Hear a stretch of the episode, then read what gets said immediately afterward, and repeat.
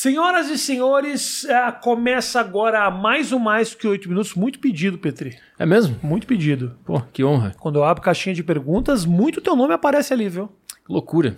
Muita gente fala: não, traz o Petri, o Petri que tem o podcast dele, o Aderiva. Quanto tempo já, Petri? O Aderiva, um ano e pouquinho. Qual foi o primeiro? Primeiro convidado? É. Daniel Zuckerman. Ah, foi o Zuckerman? Foi o Zuckerman. Meu amigão, pô, É. parceiríssimo. Era um sonho que eu tinha desde quando eu queria fazer um podcast de conversa, era conversar com ele. E aí eu consegui fazer a estreia com ele. Foi do caralho, foi um sonho realizado. Pra você ver, pô, o Zuckerman é parceiro. O cara foi num podcast que tava lançando. É. Eu não sei porquê, a gente se conheceu, eu ia Ah, lá você no... conhecia ele? É, já. eu conhecia, eu ia lá no Pânico assistir e eu fiz amizade com ele, não lembro exatamente porquê, e aí eu comecei a postar o podcast dele lá, o do, o do, do Tio Rico. Tá. Eu comecei a postar esse podcast, a gente Uhum. começou a conversar, e quando eu falei que eu tava lançando esse podcast, eu convidei ele pra ser a estreia. Então já- a gente se falava já há um tempo, assim. Muito obrigado por você vir aqui, cara. Cara, que honra minha poder vir Que aqui. isso? Eu te acompanho um tempão e pelo lado da comédia, eu, inclusive eu queria te falar uma coisa que eu sempre quis te Fala falar. o que você quiser, Petri. Obrigado pelo que tu fez pela comédia. Ah, no Brasil e obrigado por não ter pedido desculpa Oh, aquela valeu. vez lá. Era só Valeu. isso que eu queria falar. obrigado. É, pagamos um precinho aí, mas achei que era importante pra todo mundo, né? Sim, foi do É, caralho. é. Foi do caralho. Mas, cara, eu, eu, eu acho do caralho teu podcast. Eu acho que você fura bolha pra caralho. Eu acho que esse é um dos principais. Provavelmente deve ser um dos teus objetivos ali também. Uhum, sim. De furar um pouquinho a bolha dos podcasts e fazer com que o nome do podcast seja mais forte do que os convidados que estão lá. Eu acho que você conseguiu isso com muita competência, assim, cara. Eu vejo muita coisa bombando do teu podcast, não de- necessariamente de pessoas que a turma conhece. É, esse era o objetivo mesmo, quando a gente criou, quando eu tive a ideia de. É que na verdade eu sempre quis fazer esse podcast desde 2013, que eu trabalho com podcast desde lá, 2013. Tá. Eu já tinha essa vontade de fazer um podcast também de entrevistas, né? E a minha ideia desde lá, desde 2013, 14, era convidar gente que, que não necessariamente tinha muita audiência, visualizações e tal. Mas que tinha um bom papo. É, eu queria contar histórias diferentes e desconhecidas, né? Não necessariamente pessoas que já têm relevância. E aí, quando eu pude finalmente colocar em prática esse sonho, foi natural chamar eh, essas pessoas que ninguém conhecia ou que não estavam no radar, né? Então, esse era o objetivo, claro, mesmo era esse, sim. E tudo são histórias de pessoas que você teve contato em algum momento ou histórias que te trazem? Não, é, no- como no início tem que chamar pessoas mais conhecidas, tipo Zuckerman, é, eu chamei lá o Caio Botura, que é um cara conhecido também. Eu comecei com pessoas conhecidas Tá. para poder pegar e engrenar, né? Mas depois de um tempo a gente conseguia ir chamando pessoas assim, ah, tem esse cara de, com dois mil é, seguidores aqui, ele é andarilho, sei lá. Chama o cara aí, vamos ver qual é que é. Tá. E aí começou a rolar muita indicação, pessoas mandando DM. Um cara mandou a mãe dele. Minha mãe, ela trabalha no necrotério, necrotério? IML? Aham. IML, e ela tem muitas histórias legais. Um cara mandou assim, minha mãe. E aí eu chamei a mãe do cara, foi do caralho o podcast. Aham. Então isso começou a acontecer. Obviamente a gente chama também pessoas de relevância, de vez em quando, mas são pessoas que eu quero conversar de fato, não só porque ela tem seguidores, né? Provavelmente devem mandar muita mãe que não tem o menor interesse de conversar também. É, aí Minha de- mãe sabe fazer mesa. Bolo, você fala, é. bolo. Minha mãe faz um bolo de chocolate, que é Ela uma criou um novo, a nova receita. Que Fala cinco minutos sobre a receita acaba o podcast, né? Isso. Mas depois que a gente fez esse da mãe, muita gente começou a mandar pai, mãe, tio e tal. Aí a gente tem que começar a filtrar mais também, né? Porque se todo mundo começa a mandar. Mas a gente faz uma mesclagem e essas pessoas mais desconhecidas é pesquisa. A gente, tipo, foi um necromaquiador lá. Tá. Ah, que- como é que a gente achou esse cara? A gente pesquisou no Google, eu e a produção. Na verdade foi a produção, né? É, a minha namorada, que é a produção no Ok. caso. Ela botou lá. É, Vamos dar os, vamos dar os devidos créditos. Senão depois eu já ouvi. Porque não falou que era eu. Produção, É. como assim, Petri? É um- Produção. É um escritório com Parece 10 que tem caras. 12 pessoas trabalhando. Mas ela pesquisou profissões diferentes e tal. E achou necromaquiador. Aí procurou um necromaquiador no Brasil e chamou o cara. E a gente conversou com ele e foi do caralho também. Então a gente também faz uma pesquisa de campo, a produção, né? Não é Ah, gente não. tá. de, de, de pessoas específicas, de áreas específicas, Aham. para encontrar essas pessoas que não chegariam a um podcast só pelo número de seguidores, né? O que que te interessa? Qualquer coisa. Histórias. É, eu, eu sei que todo mundo tem uma história interessante, diferente. A gente fez uma deriva na rua lá, que, que a gente chamava qualquer pessoa que passava na, na rua, sentava lá e conversava. Aí tem histórias inacreditáveis. Tinha uma mulher que ela dá aula de sereísmo, por exemplo. O que que é isso? Ela ensina as Pra ser pessoas... a- sereia? É, ser sereia. Olha. E aí ela conta como que ela chegou nisso depois que o pai e o, irmão, e o pai dela e o marido morreram. Ela teve uma visão de que ela tinha que ser sereia. Aí ela começou a fazer isso e tal. Então tem- qualquer pessoa que tu parar vai ter uma história do caralho pra contar. Tu pode descer agora na rua e conversar com um cara passando, ele vai ter uma história boa. Mas quem é a pessoa que procura o curso de sereia, Petri? Ah, ela contou lá que é um negócio de empoderamento lá. Ah, não ok. lembro exatamente como é que era. Pessoas que têm alguma dificuldade de autoestima e tal. Aí Aham. faz umas as poses da sereia. Ela me explicou, ela não lembro muito bem, uma coisa meio yoga, assim. Faz poses que aumentam a autoestima e tal. E Aham. tu se sente poderosa. Não sei. Vou fazer pra ver como é que é. Cara, eu andei, eu, eu já vi muita coisa tua assim, né, cara? Muito, muito corte. Eu vejo corte, mas de tudo, até dos meus. Nem vejo os meus inteiros. Eu gosto de, go- gosto de corte porque os cortes geralmente eles me enganam muito. Eu, título, caio em todos principalmente. eles. Eu caio em todos. Eu sou, apesar de saber o truque, Matheus, eu caio nos, nos truques. Não adianta, eu sou trouxa. Mas geralmente eu acaba me interessando por outros motivos e tal, fazer eu, eu conhecer histórias. Eu penso você tem uma habilidade meio que de, ah, pra adestrar maluco, assim tu achou? meio, meio adestrador de maluco. Eu vi o teu papo com o cara, aquele que, aliás, deve ter bombado muito, que o cara, o cara ficava. Aham. Foi meu auge, a entrevista com ele. O teu auge, Meu né? topo. É, que o cara fica. Eu nem, nem sei quem era o cara direito. Me, me O. Mário, pô, o grande Mário. Mário, O grande isso. Mário. Desculpa, Mário vai ficar puto agora de Vai, ver isso aqui. eu vai fazer um que- vídeo resposta, te prepara já. vídeo resposta. E dele sendo grosseiro com você durante a entrevista inteira e você segurando a onda e tudo mais. Você é um cara tranquilo? Sou, é, é mais covardia do que tranquilidade. Mais covardia. É, eu tenho medo de apanhar. Tá. Aí eu aprendi a ser sarcástico e irônico com medo de apanhar. É só uma- uma- um escudo pra não levar um soco na cara. Mas você sempre teve medo de apanhar? Sim. Desde moleque? Não sei se desde moleque. Depois que eu, eh, depois que eu cresci e eu, eu, eu vi do que o ser humano é capaz, Ah. eu não confio no ser humano. Esse, esse, esse é o meu, meu lance. Tipo assim, eu, eu vim pra São Paulo aqui e aí eu tava. Eu tô morando aqui há um ano, um ano e pouco. Tá. E eu me envolvi na primeira discussão com o motoboy esses dias. É, motoboy é, é complicado, então, porque ele mas- vem de que vem, dá problema com um, vem uma turma. É, não, mas eu pedi desculpa pro cara. Mas não porque eu sou um cara iluminado, porque eu tenho medo de morrer mesmo. Claro. O cara passou brabo porque eu não dei o pisca pra ele, começou a falar, não tem o pisca, aí eu, caralho, não sei o quê. Aí eu, eu falei, pô, desculpa. Foi só isso que eu fiz. Ok, mas você tava errado, realmente, você não deu pisca. Eu não sei se. Eu, eu, eu lembro que eu dei. Eu não sei se deu tempo do pisca ligar, mas o ponto é que eu não, eu não pedi desculpas por ser um ser melhor. É que eu tinha medo que ele me matasse mesmo. Então, eu, com, com qualquer pessoa que começar a ser grosseira comigo, eu vou recorrer à ironia. Entendi. É isso que eu vou fazer, porque eu sou um, co- um covarde. Acho que é esse, essa é a, é a palavra. Mas como é que era você, moleque, assim? Eu era. Puta, É eu, do Rio de Porto Alegre? Você morava em Porto Alegre, Aham. isso? É. eu era o cara meio. Achei do mesmo, mesmo lugar, basicamente. Eu também sou de Porto Alegre. Que, qual era teu bairro lá? Pra... Rio, Rio Branco. É, Rio Branco, é meio classe média, tipo, tipo o meu. É, caindo na redenção lá. Ok, É. ok. Eu era, eu era o cara meio sozinho na escola, assim. Tá. E aí eu tinha um, dois amigos, jogava bola, nor- normal, assim, mas eu não era um cara muito popular na escola, de, de sair com a galera e tal. Ficou com a primeira menina com quantos anos? Com beijo na boca? É. Não, porque que, vai dizer que você transou com alguém antes de beijar, é isso? É verdade, é verdade. Foi com. O beijo foi 12. 12 anos. 12 anos? É, acho que Caralho, foi. Petri. Eu, não lembro Porra, exatamente. precoce pra, pra quem não, pra quem É não mesmo? tinha amigo, você é agilizado pra caralho. Tu, tu acha? Porra, 12 Puta, anos. Mas eu lembro cara. que era, já tinha reunião dançante nessa época aí. Então, será que eu tô errado? Eu acho que você tá errado. 12 é muito pouco. É que a Cara. virgindade eu sei que foi com 15. Não, virgindade com 15. Tá ok, ok, né? ok. Virgindade com 15, sim. Mas beijo com 12. Você é mais 13. novo que eu, né? Quantos anos você tem? 32. 32. Você é mais novo. Você é muito mais novo que eu. Então, Tinha reunião dançante, lembra? Tinha, que tinha. ficava com os bracinhos assim. É. Eu lembro que a menina que eu beijei a primeira vez, ela tava em dúvida entre beijar eu e o meu amigo.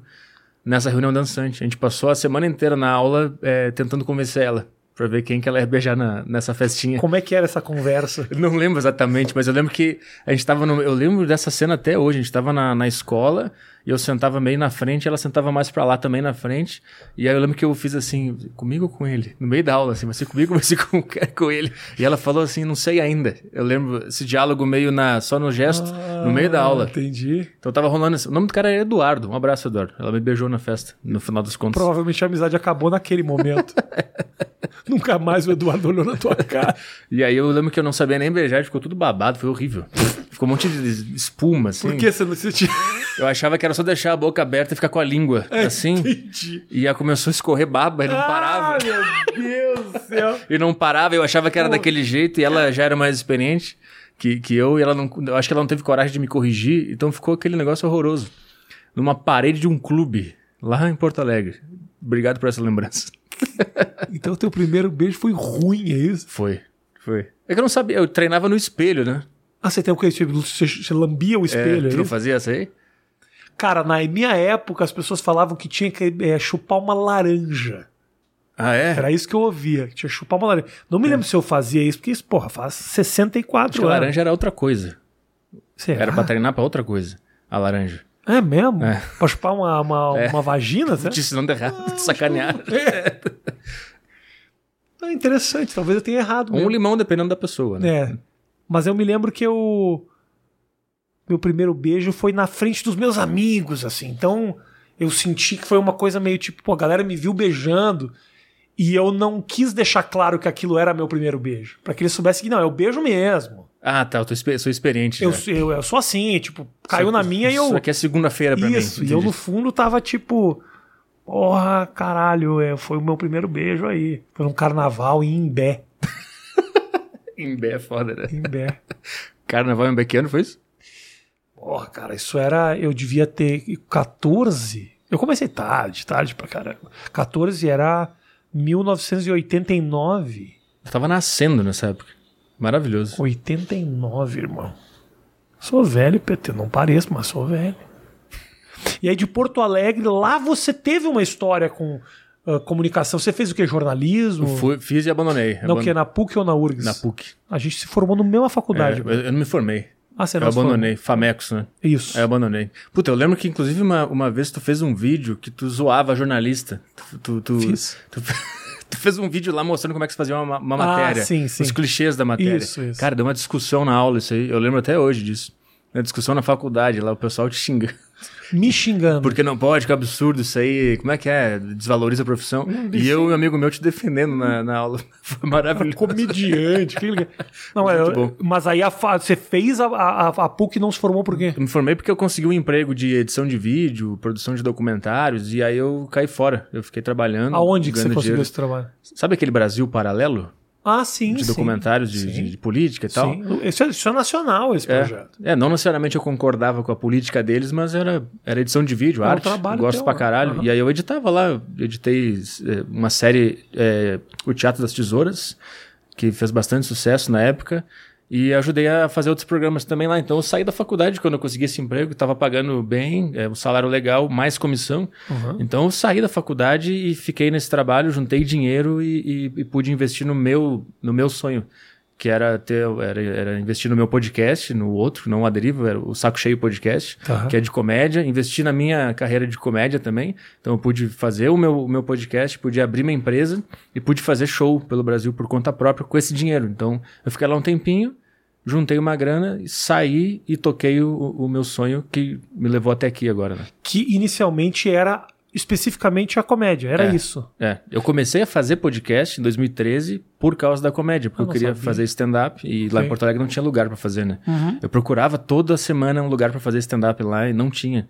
No máximo tinha um barzinho, eu lembro que tinha um bar da mata, não sei se tu lembra. Não. Tinha uns showzinhos lá de vez em quando, assim, mas Tá. era muito difícil. E aí eu, eu, eu meio que me irritei, assim, quer saber, cara, se não tem lugar pra fazer, eu vou pegar o microfone e vou, e vou fazer no meu computador as coisas que eu acho que são engraçadas. Uhum. Vou começar a gravar e eu comecei a gravar, que é esse programa, esse podcast, Saco Cheio, o nome dele, que começou com, como um lugar pra eu poder fazer o stand-up, né? Tá. E aí começou a ter audiência, o pessoal começou a ouvir, e aí ele virou um programa fixo toda sexta-feira, até hoje eu faço, 10 anos esse programa já.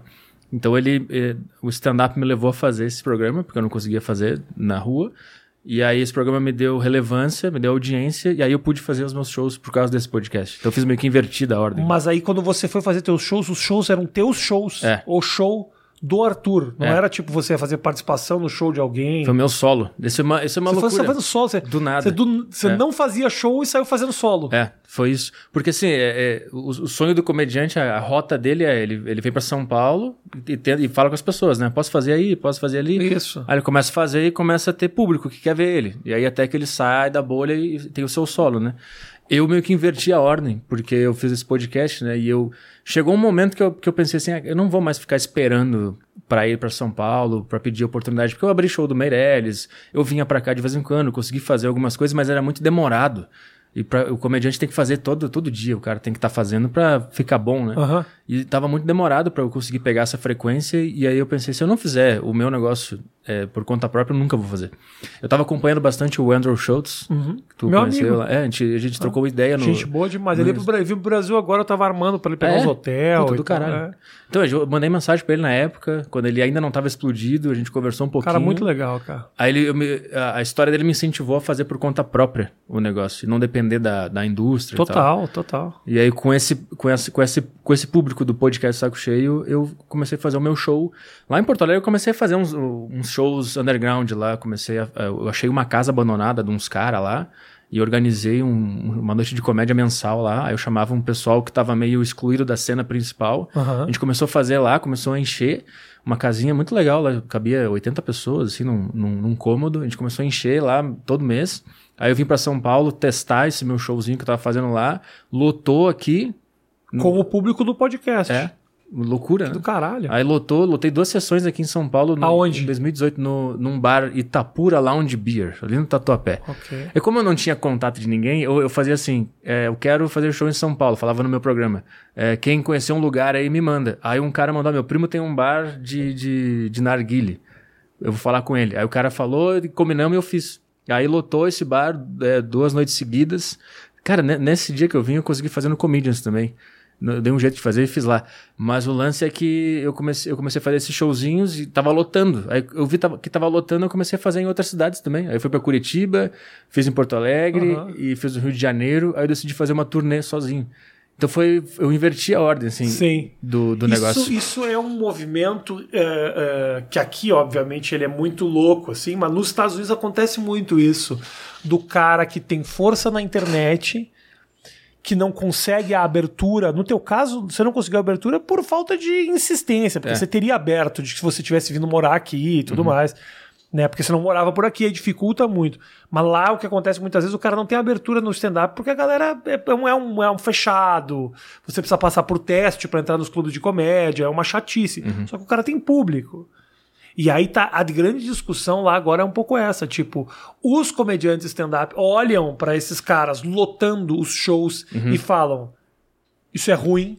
É. No teu caso você era comediante já, você já entendia o que era o stand-up comedy. Tem muito cara de internet que fala: "Pô, eu preciso ganhar dinheiro e, Ah, e quero viajar". Faz o stand-up como um anexo. Exato. Não como o principal objetivo. Não, não é. Entendi. O anexo é o show. É- Aham. é- eu preciso de um show, eu preciso viajar, eu tenho a oportunidade de fazer show no, no país inteiro e o cara cria um show e sai viajando. Então esse movimento lá acontece muito, mas é muito criticado pelos caras mais raiz. Uhum. Acho Aqui que- não tanto. Mas acho que até os caras grandes lá são, são criticados. Eu já vi bastante o Tim Dillon. Ele é bastante criticado pelos caras mais fi, eh, Sim. firmados, porque ele também. Ele foi rejeitado em vários clubes lá, pelo que ele conta de história dele, né? E aí o podcast dele é muito bom e começou a trazer muito público, ele começou a lotar teatro, né? Esse cara é o, é o para- parece que é o cara que o segundo cara que mais ganha dinheiro com Com o podcast? com o, como é que é o nome daquele negócio lá que o cara paga pra assistir o conteúdo? Assinatura? É, O Patreon, aquele? Patreon. É, depois, esse cara é do caralho. E aí eu, ganhar, tipo assim, 250 mil dólares por É. mês com isso aí. e eu, já- e eu já vi o Joe Rogan ser criticado também por ele só conseguir levar a gente no show por causa do podcast, não necessariamente pela qualidade cômica dele. Eu já vi muita crítica nesse sentido. E eu discordo também, mas eu já vi muita gente falando isso. Mas muita gente ah, que critica é porque não sabia que ele tinha uma puta história como comediante Sim. antes do, do, do- do podcast. Mas eu abri o show do Joe Rogan lá. Sério? Abri porque Cara, em Los depois que eu fui. Angeles? É, em Los Angeles, no Improv. Ele tinha uma noite de quinta-feira e ele me chamou pra abrir o show dele. E. E é realmente o público do podcast que vai. Você sente, assim, É, sabe? é, mas, Você mas é- sente que o público tá lá muito por causa dele do que porque eu quero ver a comédia dele, eu quero ver ele. A galera Uhum. tá meio porque quer ver ele. Então eu acho que mais frustrante deve ser pra ele mesmo. ver esse tipo de fenômeno acontecendo. É, Mas meio que não é o natural. Tipo assim, se tu pegar o cara que nem o Bill Hicks, por exemplo. Ele Eu, chegou. eu posso pedir, ô, ô, grande Matheus, você atende meu filho que ele tá me ligando e vê o que ele quer, por favor, pra mim? Desculpa, desculpa. Babá eletrônica. Não, o Matheus faz, faz tudo. O, o Bill Hicks, por exemplo, ele chegou num patamar que, que, obviamente, tá, ele era um comediante, todo mundo sabia, mas Isso. o cara queria ver ele. Se ele sentasse no palco e tocasse flauta, o pessoal ia querer ver. Mas aí conheceu ele por ele ser comediante stand-up. Ah, sim, sim. Tá. Por Chegou ponto, ali sim. porque viu o conteúdo de stand-up dele. Sim. Ao sim. contrário do Joe Rogan, o cara vê as entrevistas, gosta do Joe Rogan, se identifica com o pensamento político É do. Joe Rogan, e às vezes o cara vai no show, como eu, como eu vi muito isso, e, e ele não tá necessariamente falando de política em cima do palco. Ele tá lá falando dos relacionamentos de homem e mulher, de namoro, de casamento, de ter filho e tal. E eu não posso te dizer que é frustrante ou não. Eu vi a galera rindo muito. Eu só fico pensando se na cabeça do Joe Rogan isso não é frustrante. Mas tu percebeu que as pessoas eram no podcast, na plateia, como? era uma. Como eu posso te dizer? eh, no- durante, durante o show dele. Primeiro que é o seguinte: eles não estavam muito pelo stand-up, porque meio que todo mundo que abriu, eles. Foi uma luta. É, é uma luta para todo mundo meio que convencer a. Pra, pra- ou seja, não é uma plateia tradicional de comédia, porque se eu tivesse tendo uma noite, eu estivesse fazendo um show normal no improv, a resposta da plateia seria um pouco diferente. Eu demorei a ganhar um pouco a plateia, como se a plateia estivesse ali, tipo, esperando o cara. Sim. Eu tô ali pro cara. Eu nem sei direito como é que funciona isso, porque um show de stand-up lá tem abertura de duas ou três pessoas. No meu caso, abriu eu, mais dois outros comediantes que são amigos dele, que vão muito no podcast dele, um magrinho, que eu não lembro o nome lá, que sempre, sempre tá no podcast dele. Então eu senti que era um público muito do Joe Rogan, que tava lá por causa dele, não por causa da comédia. Então, assim, foi bom o show, tudo certo. E eu senti que durante o show dele, a galera embarcava muito quando era mais uma pegada mais pesada, tipo opinativa, Uhum. do que especificamente cômica. Sim. E aí eu senti que, puta, a galera tá aqui muito pelas opiniões do cara. E não necessariamente o comediante tem que subir necessariamente e opinar sobre tudo que ele vê na frente dele. Às vezes o cara tá ali pra ser bobo mesmo, fazer Uhum. Sim. piada porque ele acha engraçado. Aham. E essas eu sentia que a galera que eram boas e que a galera não embarcava tanto quanto aquelas que era pra você abraçar o meu ponto de vista. Aí eu falei, puta, Uhum. eu acho que é um público que tá vindo aqui por, por causa da, do, mais do podcast do que pela carreira cômica do cara que é gigantesca, de anos, assim. O cara Sim. tá, faz isso há milênios e tal. E tem vários especiais, né? O cara faz Vários especiais e. Mas eu acho que no caso. Talvez a gente esteja falando de uma pessoa que você nem conhece. O Joe Rogan é o cara, o dono do maior podcast do mundo. Depois do A Deriva. Vamos dar o crédito devido aqui. Mas o Joe Rogan é um puta cara fudido e. E ele tra... o que eu acho que a, a diferença é ele, ele, ele fala muito de comédia no podcast dele. Aham. E ele traz muito comediante amigo dele. Ele fala muito do Comedy Store, fala muito desses lugares lá tradicionais. E ele defende bastante a comédia, né? defende Quando- bastante quando, a tem com- polêmica. Exato. Uhum. Então eu acho que nesse atual momento a galera já sacou, entendeu? Que tem essa, essa cena. Uhum. Cara, o sucesso dos podcasts e principalmente o sucesso do Joe Rogan levantou o stand-up de novo nos Estados Unidos. Sim. Uhum. Os anos 90 foram muito duros para comédia stand-up nos Estados Unidos. E, e 2010, 2012, quando começou essa parada dos podcasts, se levantou com muita força. Muito por causa disso. Ele fala desses lugares. É, que é outra porta pro cara conhecer essa, essa arte, né? Exato. Tu vai entrevistar um cara legal e aí o cara que gosta da tua entrevista vai pesquisar quem é esse cara que tá entrevistando. Ah, ele também faz comédia, então eu vou no show dele também. Talvez esse cara não conheceria comédia se ele não conhecesse a entrevista desse cara primeiro. É, é do caralho isso, né? Total. Eu fui no, no Joe Rogan e eu tinha um show três meses depois marcado em Rhode Island. Rhode Island é, uma, é um estado perto de Nova York, é meio abandonado assim. Mas o clube era muito grande, tinha 300 lugares no clube. Lotou. Lotou cinco shows. Do caralho. Porque eu só falei assim, tipo, eu vou estar em outubro no, no Comedy Club do, do Rhode Island. Eu nem disse o nome, a data, porra nenhuma. Os caras tudo iam pro mar. Então, assim, é, um- é, mano, hoje em dia, o cara ir num podcast grande é uma divulgação. E aqui também tá rolando isso. Acho que tá começando isso, né? Muito maior do que você ir num programa de televisão. Não tem, Sim, mas não tem. lógico. O cara faz um, um setzinho no St- Steve Colbert, lá, que é o talk show do momento. O cara vai no talk show do Andrew Schultz, porra. É, No, é. no- no podcast do Andrew Schultz. Isso acrescenta muito mais pra carreira dele. Até porque na televisão tu não pode conversar direito com o cara, né? Tem um roteiro e tem que ficar Total. animando a plateia o tempo inteiro. No, no podcast o cara vê exatamente quem é a pessoa ali e se interessa muito mais. né? Talk show é o ambiente mais triste que você pode imaginar. Só de ter uma pessoa fazendo assim, aplaude agora, já sei que é triste. Isso. Já sei que é triste. Luz pra caralho, uma plateia e você como comediante, fica preocupado que a plateia não tá se divertindo, porque tem aquela coisa, tipo, eu quero que a plateia. Eu tô acostumado a fazer a plateia se divertir. Mas ao mesmo tempo eu tô tendo uma conversa. Quando que as pessoas têm uma conversa? Pensa que situação bizarra. Quando que duas pessoas conversam com 200 pessoas aqui, ó, Aplaudindo. aplaudindo A cada 10 segundos. a cada 10 segundos. É ridículo. É uma cara. loucura. É muito difícil. Quando, quando tem aquela câmera meio aérea, assim, no talk show, que, que vaza a pessoa com uma prancheta fazendo assim pra plateia, tu vê que é tudo uma mentira que tá acontecendo ali, né? muito triste, cara. É muito triste. O ambiente de televisão é muito triste. Mas ele já te atraiu em algum momento? Tipo, você queria fazer TV? Você fez lá RBS no Rio Grande do Sul? o meu lance era rádio. Eu queria trabalhar em rádio. Eu trabalhei na Rádio Guaíba lá, Tá. num período. O meu negócio era rádio. Eu escutava rádio desde criança e tal, por isso que eu entrei no jornalismo. Aí meu sonho por muito tempo foi trabalhar no Pretinho Básico, entretenimento. Eu tá? achava que você tinha feito esse circuito aí. Eu tentei. Pretinho básico. Não rolou. eu, eu, cara, eu fui na. Lembra que o Pretinho Básico lançou um concurso, PB Procura? Puta, aí você tá indo muito além. Eles, Nossa. eles fizeram isso e aí era, era num teatro, lá no Teatro CIE. Ah. Tinha uma, uma- um. Como é que é? Um concurso, né? E aí tinha que fazer o show lá. Pretinho básico é como se fosse o pânico Do outro país do sul. do outro país, que é o Rio Grande do Sul. Isso, exatamente. E aí eu fui lá, eu fiz, mas não passei. Eu, eu fiz um stand-upzinho lá, e aí depois eles te fazem umas perguntas, eu fiquei nervoso pra caralho, e eu fui mais ou menos, assim, e não passei, mas eu queria muito, o meu, foi meu sonho durante muito tempo trabalhar lá, Aham. e, e depois também trabalhar com esporte, né? Por isso que eu trabalhei na Rádio Guaíba. O meu lance era, era rádio, e aí depois eu saí da, da Rádio Guaíba, e nesse tempo aí eu tava começando esse meu podcast Saco Cheio. Quando eu saí de lá, eu tava começando o Saco Cheio. Então eu saí e foquei nesse Saco Cheio podcast, que é o de comédia. E aí a história seguiu assim. Você fica nervoso, Otto? Sempre. Você tá nervoso agora? Eu fiquei nervoso o, o ano novo inteiro.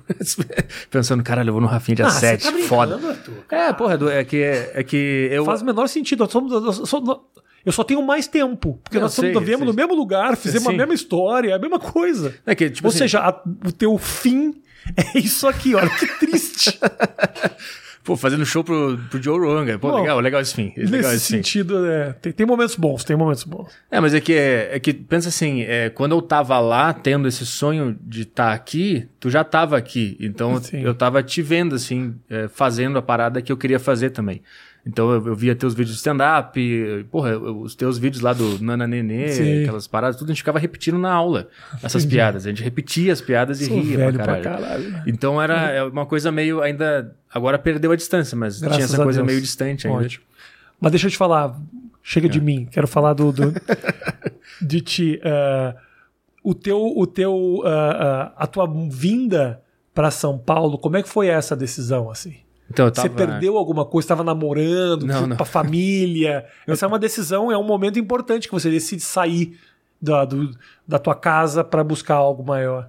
Então, eu, eu tava, eu tava lá, em, lá em Porto Alegre, morando com a minha mãe ainda, e aí eu ab- abri essa empresa, que é o sacocheio.tv, que é onde tá o meu, o meu podcast. É tipo o sistema de assinatura do Tim Dillon, Tá. eu tenho o meu também. Uhum. E aí é uma plataforma com vários podcasts. O Aderiva tá lá também, então o Saco Cheio e mais outros que eu tenho. E aí esse, essa empresa começou a dar certo, começou a dar uma grana. E aí eu vim para São Paulo fazer um curso de teatro, intensivo, de um mês, no Wolfmaier. Ok. Aí eu fiz esse curso, fiquei um mês aqui. Então, nesse mês eu fiz muita coisa. Eu, eu, eu abri show de pessoas, eu fui ver show de pessoas, conheci um monte de gente, fui no show do Meirelles, eu te vi no Comedians, eu, eu tava envolvido na parada. Sentiu, sentiu vida. Me senti vivo, né? Fazendo as coisas que eu queria fazer, absorvendo as coisas. Eu fui em show de todo mundo, Neil Agra, fui no show do, do Luca Mendes, que, que é meu amigo também, fui, fui ver um monte de gente. Aí eu voltei pra Porto Alegre e, e eu tava sentado na frente do computador, fazendo nada. Eu comecei, voltei à minha rotina anterior fazendo Sim. bosta nenhuma. Aham. Aí eu, aí eu bateu assim, cara, não posso mais ficar aqui. Se eu quero realizar o sonho de trabalhar com comunicação, comédia, entretenimento, o que seja, eu tenho que ir pra lá. Não tem como não fazer isso. Aí eu decidi na hora. assim. Eu fui no site da, da- das companhias aéreas, peguei o, o voo mais barato pra daqui um mês, sei lá, arrumei um Airbnb pra ficar dois, três meses, pra, só pra ter um lugar pra me estabelecer, e vim, na loucura. E fiquei até, até agora. Porque eu imaginei que não ia dar certo, né? Que eu ia voltar em quatro, cinco meses. Mas como que não ia dar certo? O dinheiro que você ganhava já era um dinheiro remoto, não precisava estar necessariamente no Rio Grande do É. Sul. Era, É, era, era a mesma coisa, na Mas é que eu verdade. tenho, eu sempre, sempre tenho a sensação de que semana que vem vai acabar. Semana que vem o pessoal vai entender a cagada que fizeram ao me acompanhar e vão, e vão cair fora.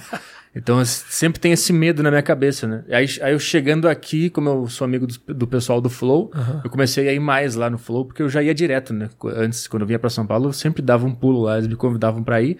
E morando aqui, eu comecei a ir sempre, como, como participava do Extra Flow lá, a gente conversava Tá. e tal.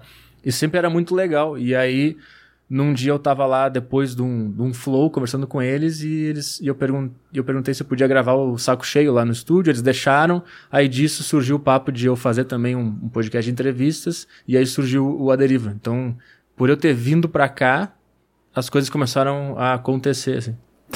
E você veio pra cá no começo dessa história dos podcasts. É, eu vi em isso março. é, isso 2020. é é timing também, né, brother? É timing pra É, caralho. Mas sem querer, né? É, É, timing, ok, timing sem querer. mas, irmão, da mesma maneira eu tava lá no começo do stand-up também, não necessariamente, eu podia estar ser cinco anos mais novo, cinco anos mais velho, Uhum. podia estar em Porto Alegre casado, se demorasse mais cinco anos, talvez eu tivesse casado, não teria vindo. É timing, mas também é aproveitar a oportunidade. Pingou na hora certa pra você, pra caralho. Não É. dá pra tirar o teu crédito de ter abraçado a oportunidade. É sorte, mas a sorte pinga às vezes, poucas vezes na vida da pessoa também. É, o cara tem que, tem que aproveitar. Eu tava muito aberto a aceitar qualquer coisa que aparecesse na vida.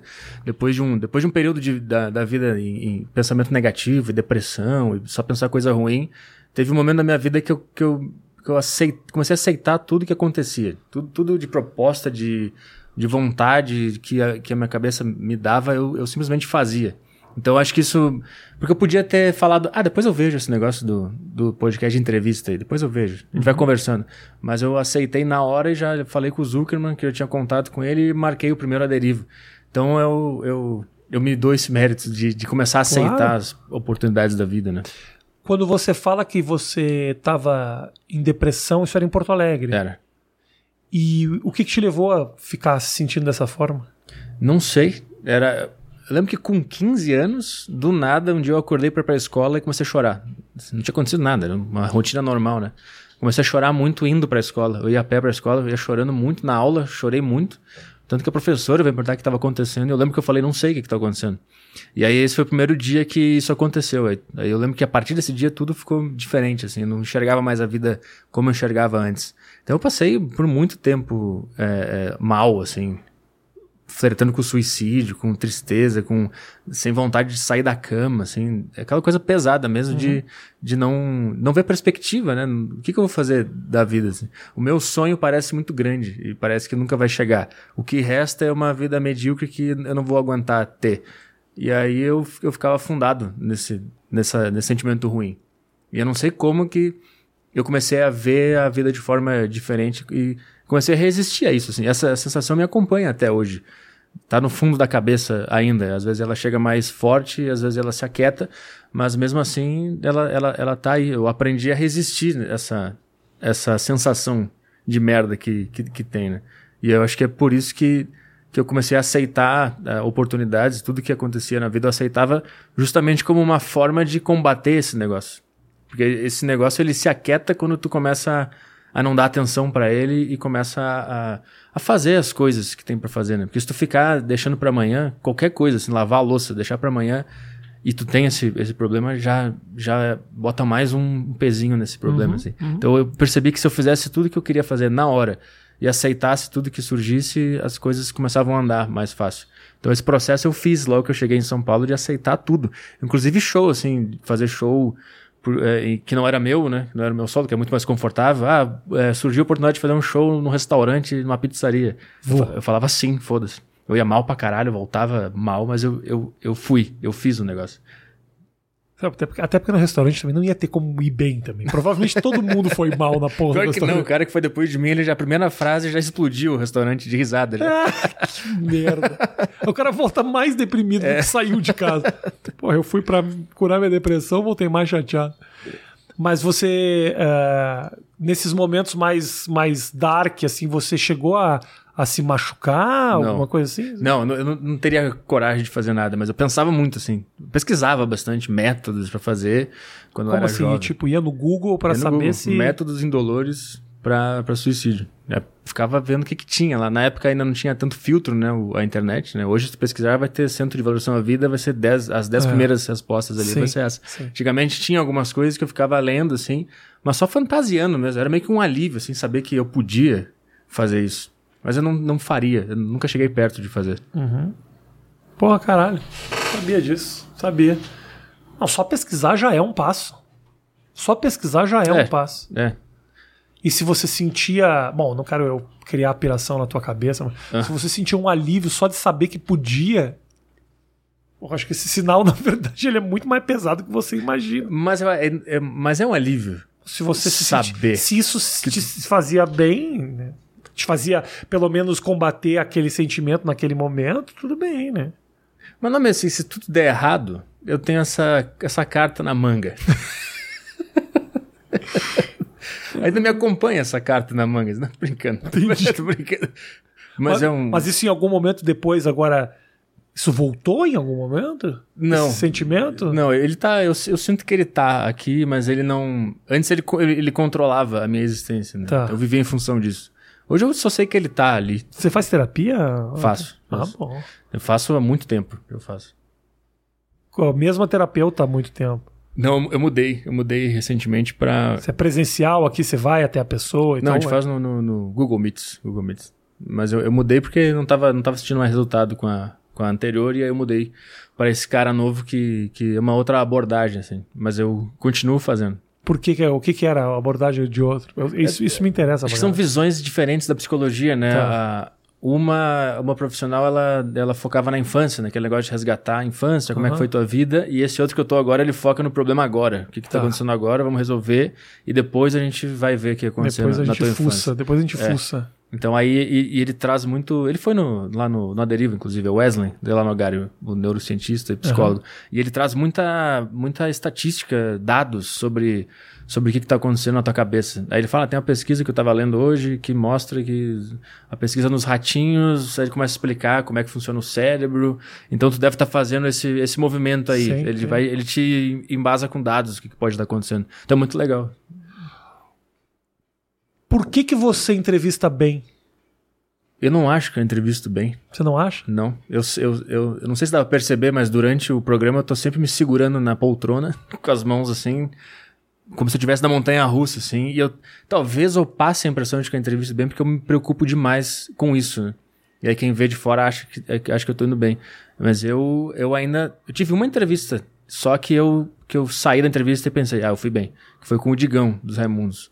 A única que eu saí, pensei, caralho, hoje, eu- hoje eu mandei bem do jeito que eu gostaria de fazer. As outras eu sempre saio meio. Puta, eu fico lembrando de alguma frase que eu falei que tava errada, ou a, hora que eu gaguejei, ou a hora Jura que. mesmo, eu fico pensando nas, nas frases erradas que eu falei, ou que eu devia ter falado do depois. Então ainda não tenho essa sensação de que eu entrevisto bem. Eu, eu, como eu disse, eu acho que eu causo essa impressão também porque eu tenho referências. Acho que ter referência é muito bom. Howard Stern, Larry King, são caras que eu assisto a entrevista deles e eu penso assim, puta, eu queria fazer assim. Então talvez isso respingue de alguma forma ali e saia de um jeito legal. Porque eu vejo bastante esse tipo de comentário, né? Mas é, eu acho que ter referência e, e- e não acreditar que tá indo bem, talvez sejam duas respostas. Eu também acho que a, a, a gente está acostumado aqui no Brasil. É, a gente tem uma referência muito forte que é o Jô Soares, né? Uhum. Que, são de, que tem diferentes momentos da carreira do Jô Soares, né? Tem o Jô Soares em- bom entrevistador, tem o Jô Soares divertido e o Jô Soares egocêntrico pra caralho que só falava dele. Então eram diferentes momentos que às vezes alternavam, assim. Aham. Então, tem uma coisa que faz parte do sucesso, não teu, uma, de- o, o teu sucesso também, mas assim, de toda essa coisa do podcast, que é de deixar as pessoas falarem. Uhum.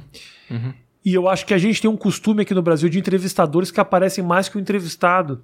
Eu acho que é o ritmo, o ritmo da TV que a gente tá acostumado, né? Que a conversa tem que andar, porque tem que chamar o comercial, porque tem que Porque- encerrar o bloco. Porque é. tem que. Porque você tá.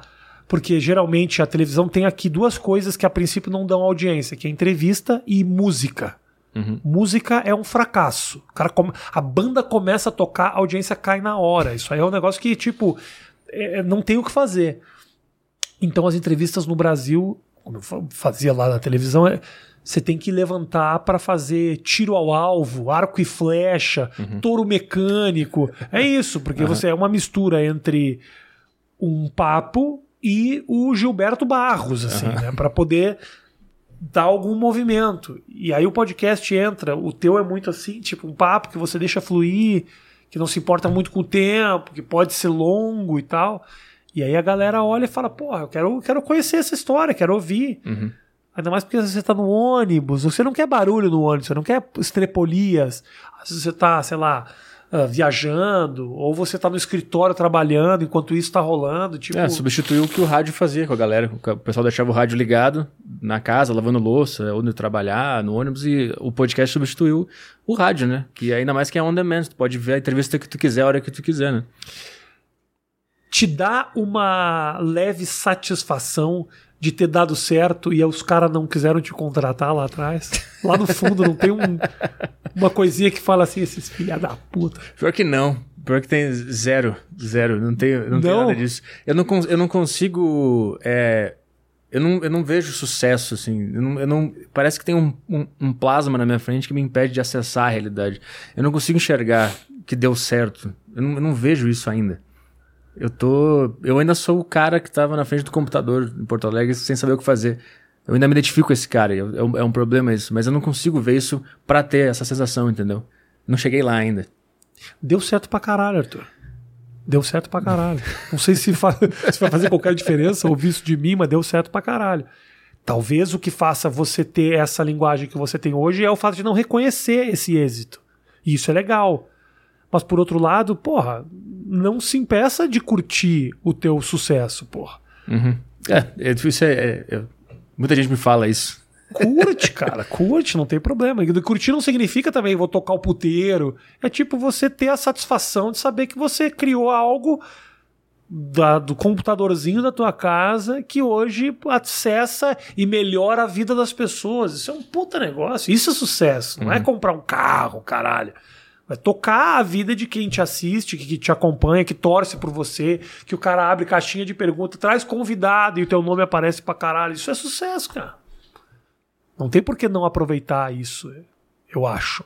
Né? É, tô- eu, tô- eu que também acho que sim, se eu aproveitar, o que, que significa aproveitar? Eu tenho muito medo de que acabe. Eu tenho muito medo. Entendo.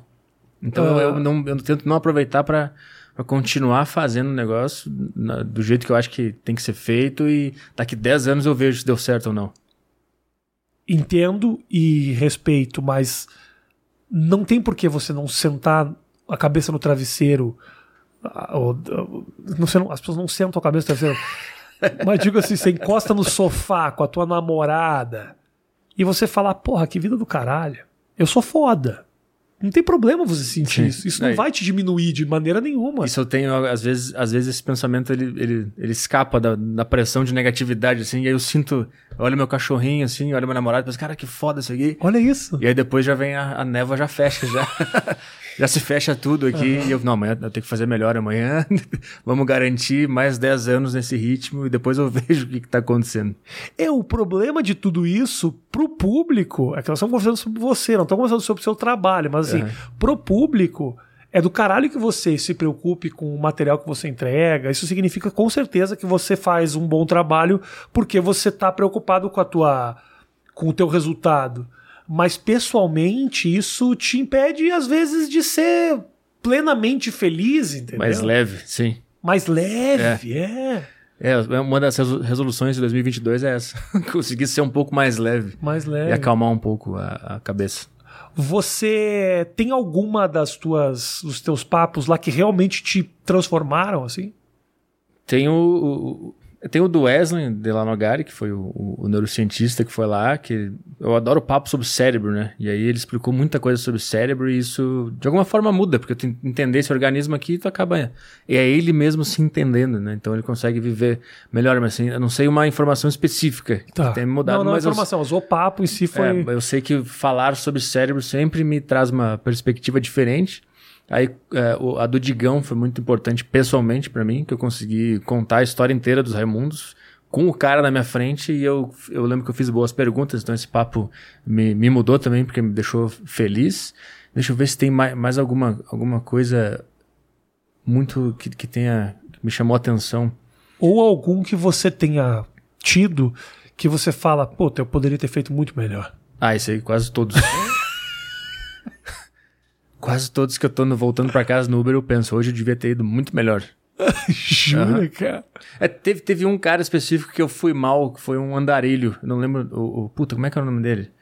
Droga, eu sempre esqueço. Pra tu ver como eu fui mal Por nesse que, dia. que foi mal? Porque eu tava me mudando de casa né, nesse, nessa semana e eu escolhi uma casa muito ruim. Só que eu só percebi que era ruim quando eu fui morar no primeiro dia. Eu tava muito mal nesse dia.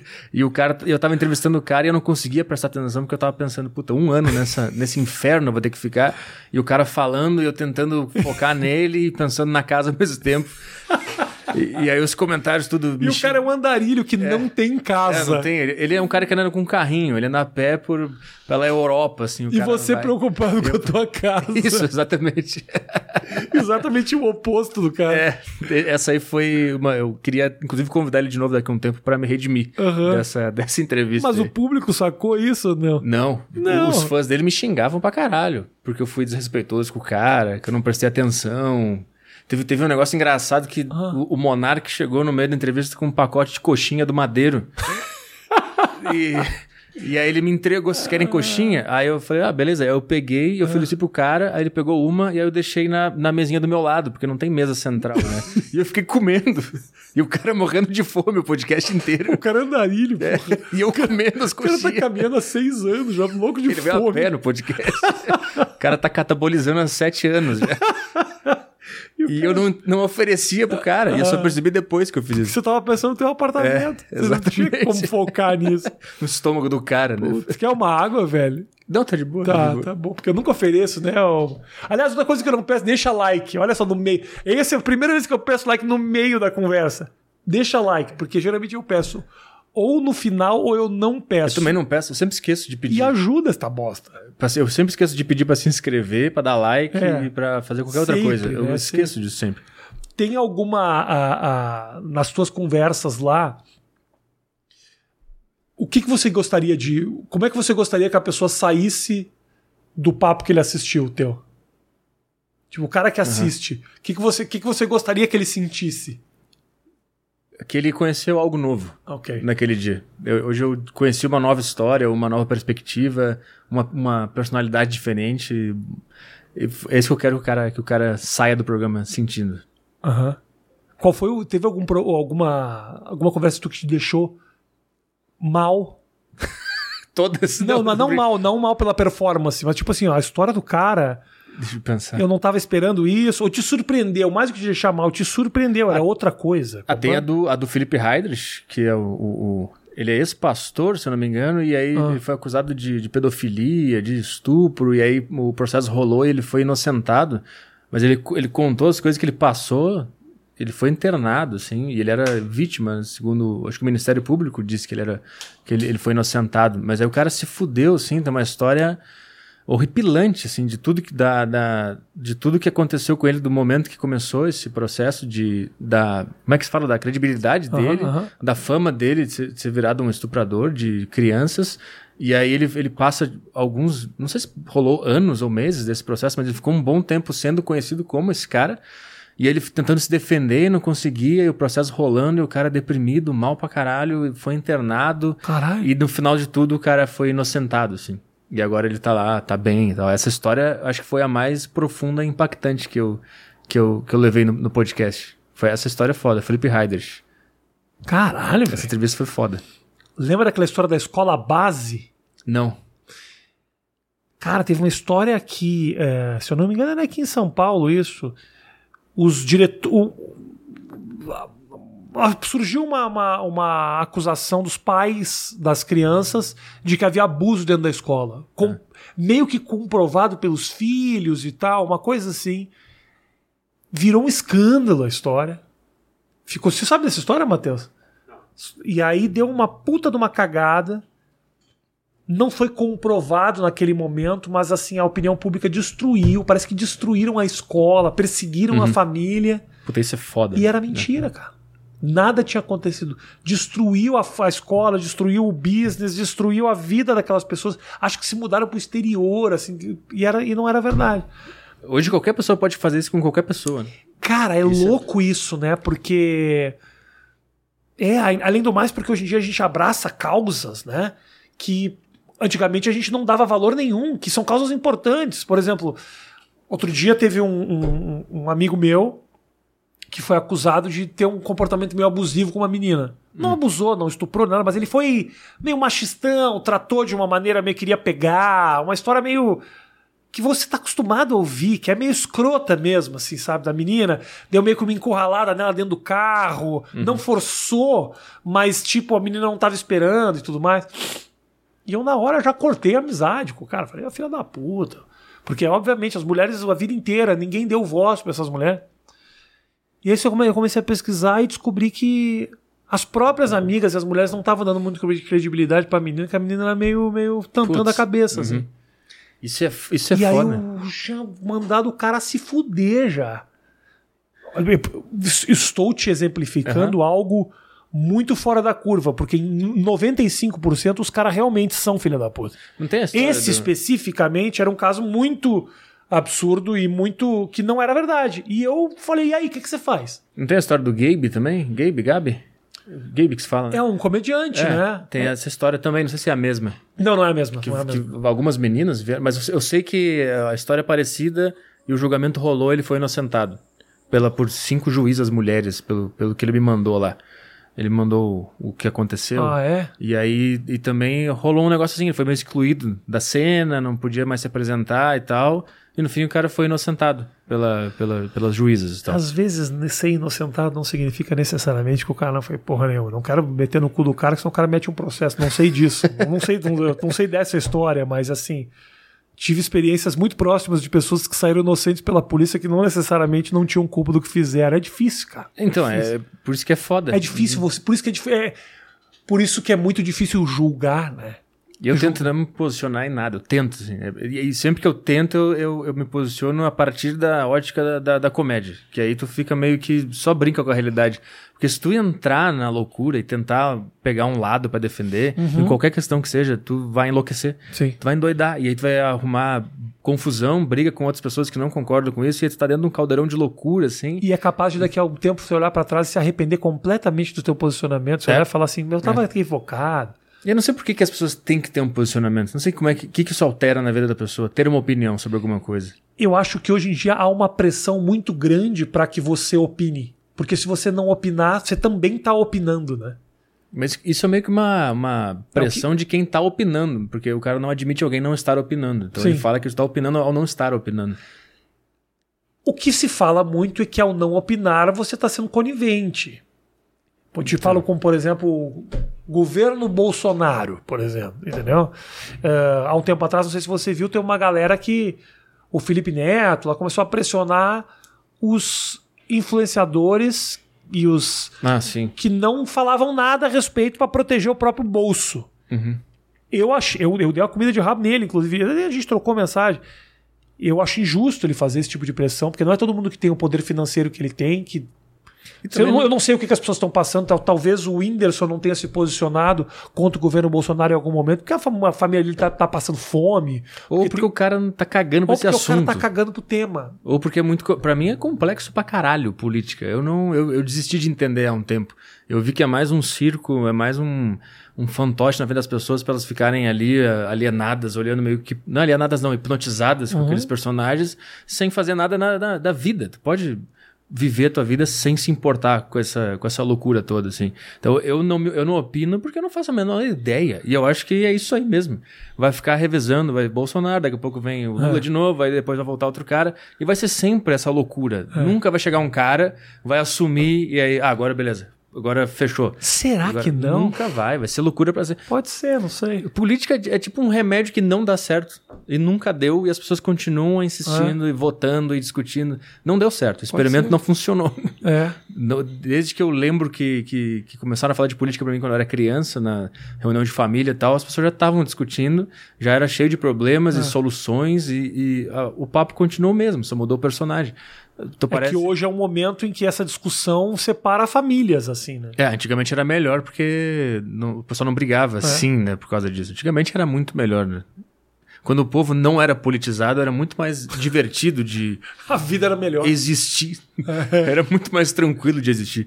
Eu, conti- eu continuei não politizado e todo mundo se politizou no caminho. Agora, qualquer coisa que tu fale, tu já é do Bolsonaro ou do, ou do PT. Isso é um saco. Puta, isso é muito chato. Mas é uma é uma leitura muito pobre também. É, De, ou se você fala isso, você é daqui, se você fala. É uma leitura pobre de uma democracia muito recente também. A gente é uma de- sociedade. Há quanto tempo a gente está votando, cara? Entendeu? O, o Tancredo foi eleito pelo Congresso. Sim. Entendeu? Então assim, a gente votou no Collor. Olha isso, mano. 90? Então, e lá ele era a solução naquela época. 90 foi a primeira eleição, não é, Matheus? Depois do 89, não foi? 89. Diretas já? Dire... do- Na direta já, eu acho que era 84, 83, que era. Não sei. Eu sei que eu. eu... Dois politizados conversam Dois sobre política. gênios da ciência política aqui. Eu, eu, puta, eu, eu anulo sempre. Eu anulo sempre. Eu, eu fazia uma coisa que era, eu ba- batia em qualquer tecla lá e o que saía eu confirmava. Ah, é? Eu também teve uma época que eu fiz assim, eu vou, eu vou até o lugar votar, o último cara que me pedir voto no caminho eu voto. Isso aqueles panfletinhos que tinha? Puta que pariu, você acabou. Se mais gente pensa como você, você fudeu os, os colégios. Agora vai estar. Porra, eu não sabia que tinha gente que mudava de ideia de última hora. Vai tá os caras tudo lá na boca de urna, enchendo o saco, Na bacana. última eu votei num cara do PT, que eu tava, eu tava caminhando indo almoçar, não sei, num, num dia, e um cara do PT com uma puta barba, assim, chegou com um panfleto pra mim e começou a falar mal dos bancos.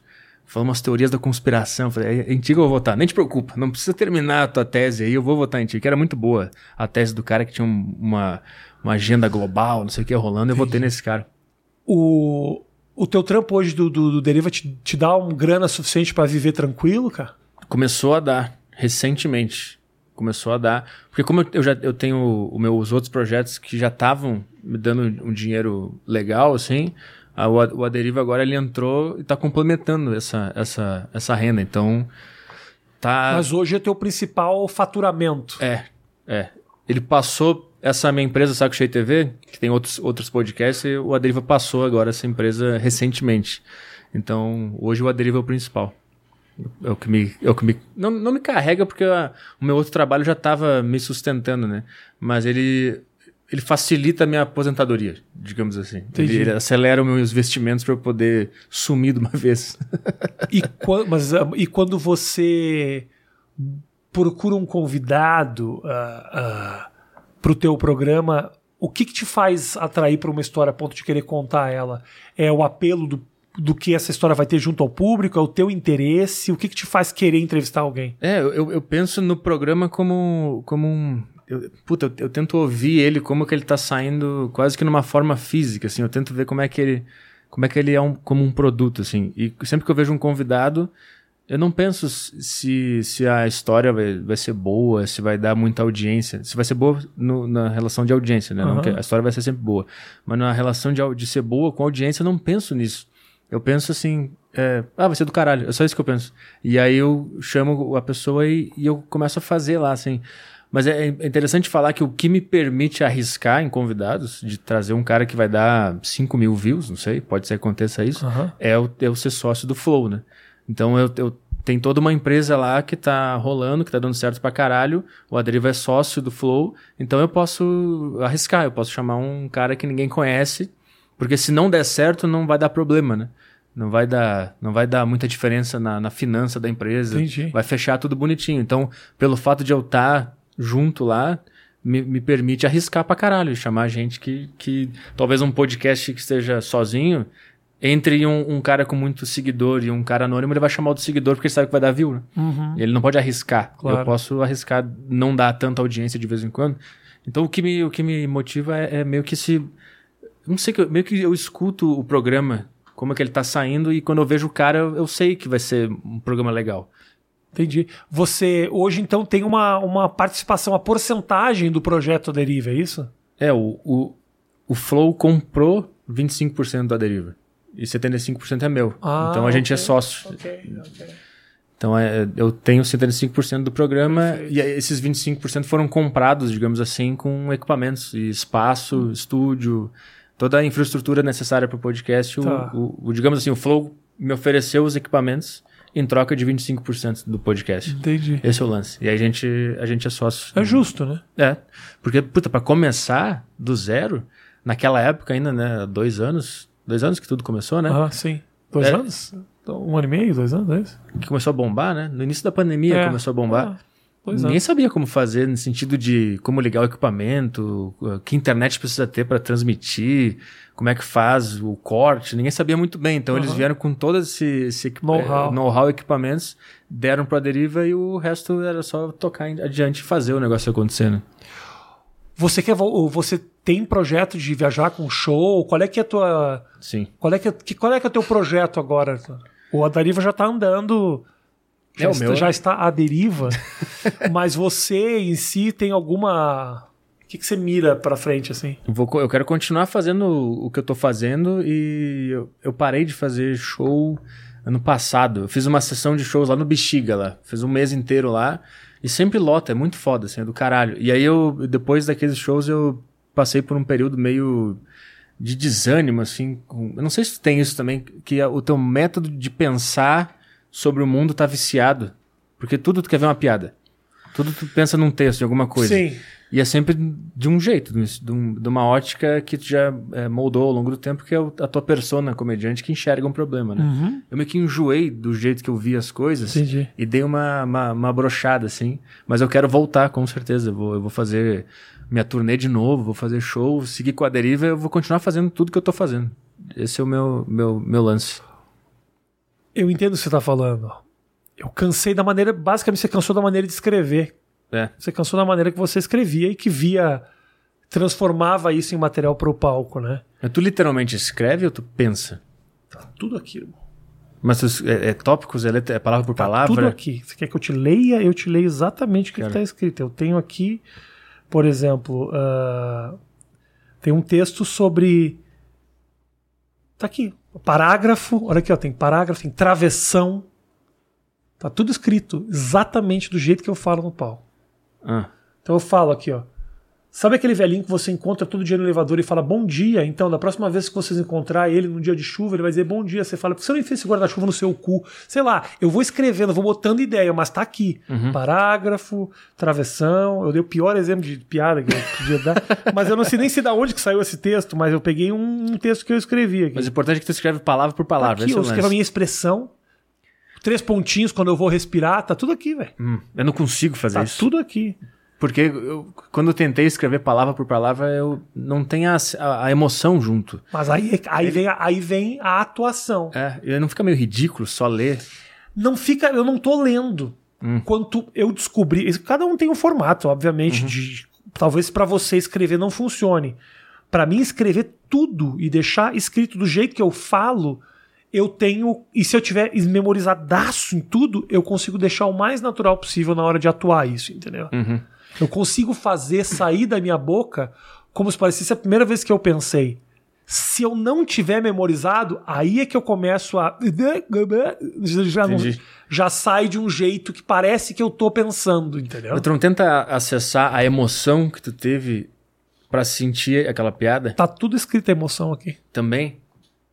Puta, eu- já Tá tentei fazer isso, mas eu começo a escrever palavra por palavra e eu vejo, putz, isso aqui é muito ridículo. Ler, ler frio assim. Mas não é ler frio, entendeu, cara? Sim. Você tem- Por isso que eu tô te falando, o jeito que eu escrevo tem três pontinhos quando eu vou dar uma pausa de leve, quatro pontinhos. Eu sei. Na verdade, não é que eu fico me guiando pelos pontinhos. Quando eu, eu crio algum texto, ele já sai, eu já falo ele na frente do espelho da maneira que eu vou falar ele no palco. Aham. Isso não vai mudar. É muito difícil mudar. Eu descobri que tem um intervalo entre uma palavra e outra que pode tornar isso mais engraçado. Do jeito que eu pensei a piada, ela já sai com a minha embocadura, assim. E eu escrevo a embocadura aqui. Uhum. Mas eu digo assim, a, eu, que eu enjoei da forma como eu enxergo essa situação, que é, é diferente assim. Eu acho que você, você cansou da maneira que você vê o teu humor, talvez.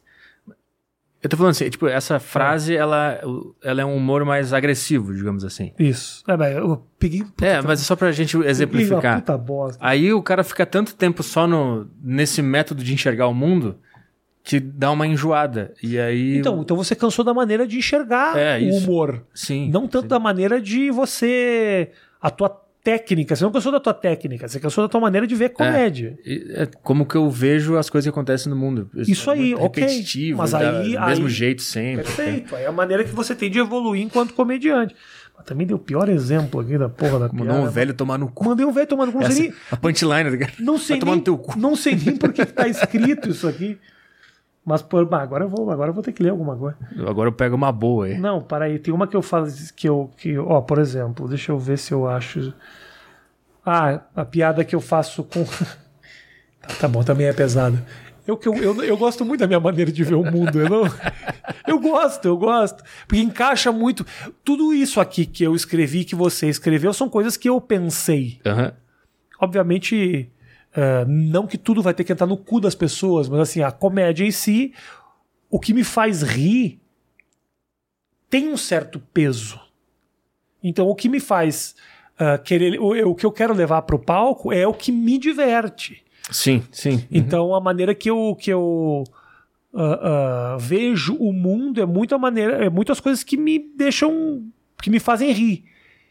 Eu agora, pra você ver, aprendi, aprendi a vida inteira, eu faço isso já faz, cara, vai fazer 20 anos já.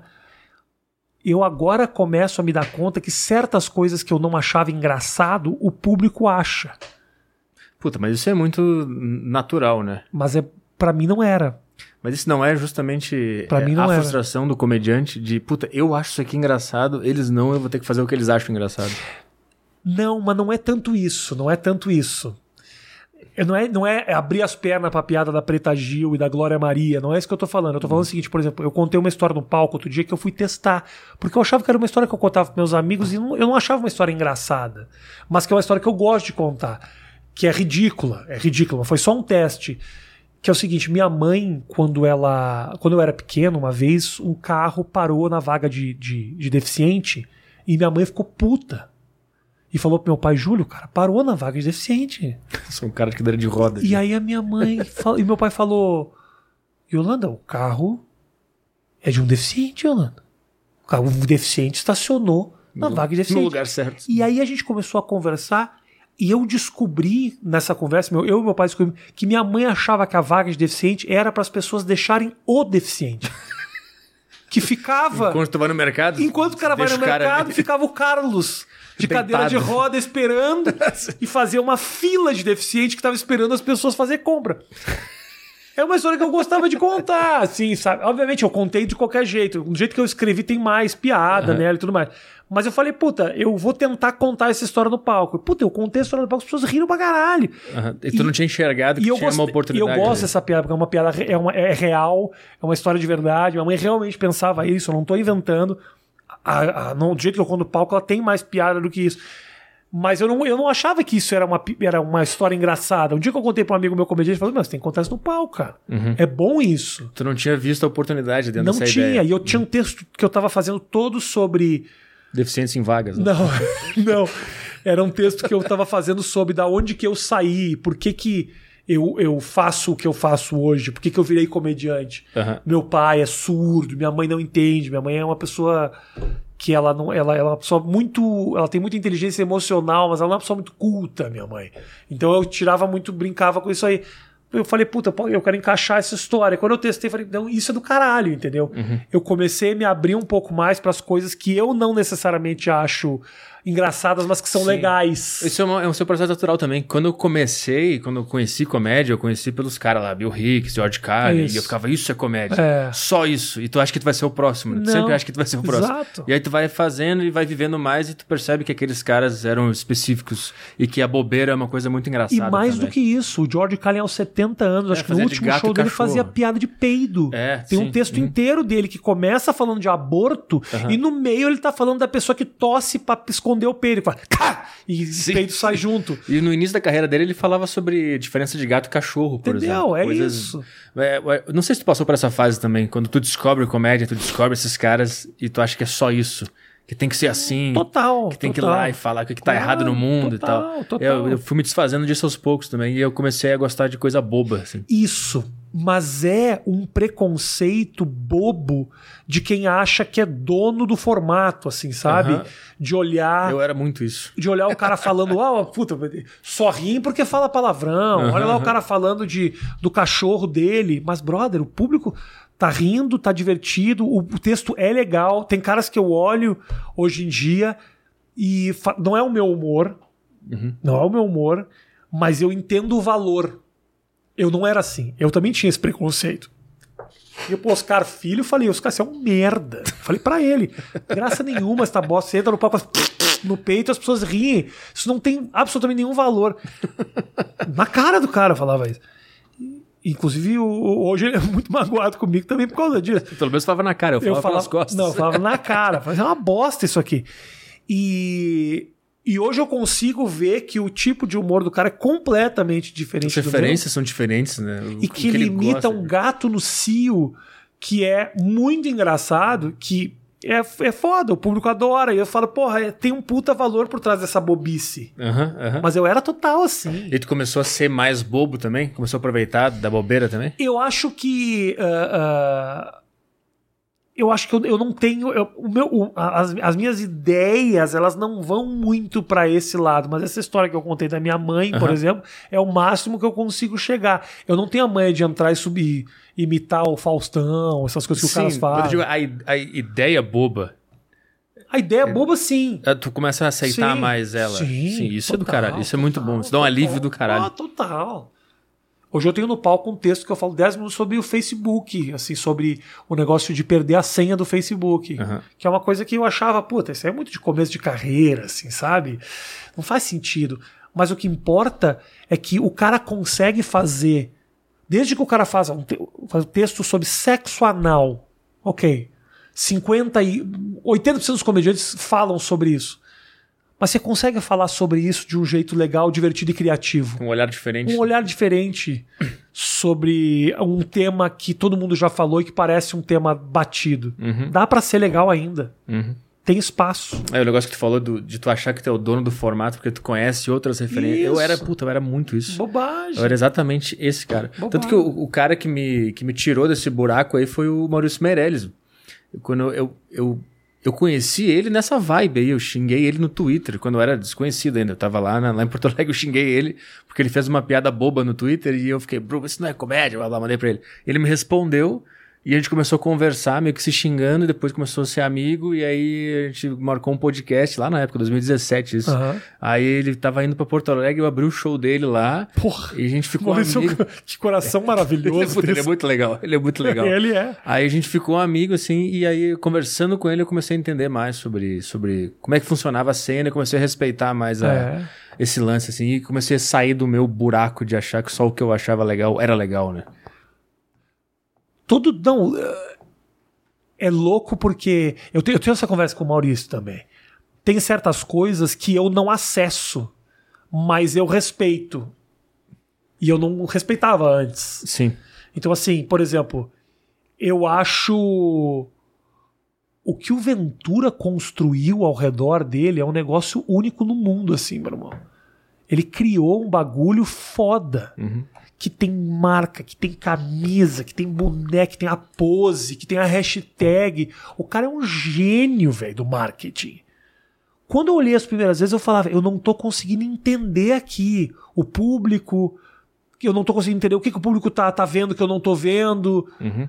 Eu gostava da performance dele, que eu acho, eu acho ele um cara muito foda, mas eu não conseguia entender direito o que, que o público estava acessando. Quando eu entendi que tinha toda uma história por trás que ele conseguiu construir, me deu uma admiração, inclusive fez eu olhar o próprio stand-up de uma outra maneira, assim, cara. Se não fosse essa geração nova, Padilha, o Ventura, o, o Márcio Donato, aquela turma lá toda fazendo, eu talvez não tivesse voltado a fazer stand-up como eu voltei a fazer. Eles que- deram um gás novo e é completamente diferente desse, desse tratamento xiita que eu dava pras piadas. Hoje eu converso com o Maurício, a gente olha um comediante e- lotando um show pra mil pessoas, você fala, brother, o que, que é isso aqui? Fala, mano, é aquilo que a gente fala.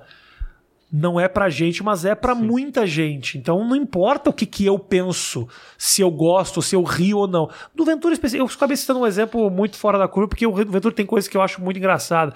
Mas tem coisa da dancinha, do passo, não sei o quê, que eu olhava e eu falava, eu, eu, eu falei, eu não tô entendendo esse, esse bagulho aqui. Se fosse há 10 anos atrás, eu ia falar, o cara tá só dançando, não tem graça nenhuma essa merda. Hoje eu olho e falo, bom, não é, talvez não seja a dança não é pra mim, mas meu irmão, os caras estão repetindo essa dança no TikTok e tá bombando pra caralho. Então, é comédia com marketing, com com, com, com, com divulgação é um bagulho foda, cara. Mas tu não acha que a gente vai chegar num, num ponto que não existe mais delimitação do que que é comédia? Se tu dançar no palco e as pessoas rirem, isso é comédia? Ou a comédia necessariamente precisa de um pensamento, de um ponto de vista por trás? Cara, não, na verdade é que não importa. Importa é o que, que eu acho que faz bem pra mim em cima do palco. É, sim. Não adianta eu essa- olhar pro outro, entendeu? Não adianta. Mas como debatedores de uma arte específica. Não é minha função fazer Ah, isso. entendi. Eu, entendi. eu, É que eu gosto pra caralho. eu entendo, mas você nunca vai chegar a lugar nenhum. Debater comédia, você nunca vai chegar a lugar nenhum, porque é extremamente Sim. subjetivo. É, porque eu, cheguei na conclusão de que nem existe comédia.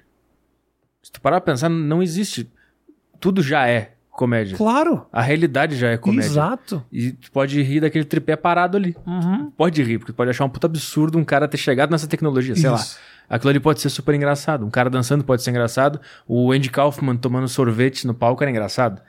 Tu vai chegando na conclusão que, na verdade, não existe esse negócio e tudo já é comédia. Uhum. Sim. É só ir tu lá e revelar o que já é. Exato. ter o público que, que entende que o tripé é engraçado. Perfeito. Por isso que você tem que encontrar a sua maneira de revelar as verdades. Só isso, isso. exatamente. O Seinfeld é um gênio. É, Porque o Seinfeld vê comédia no botão do pijama. é.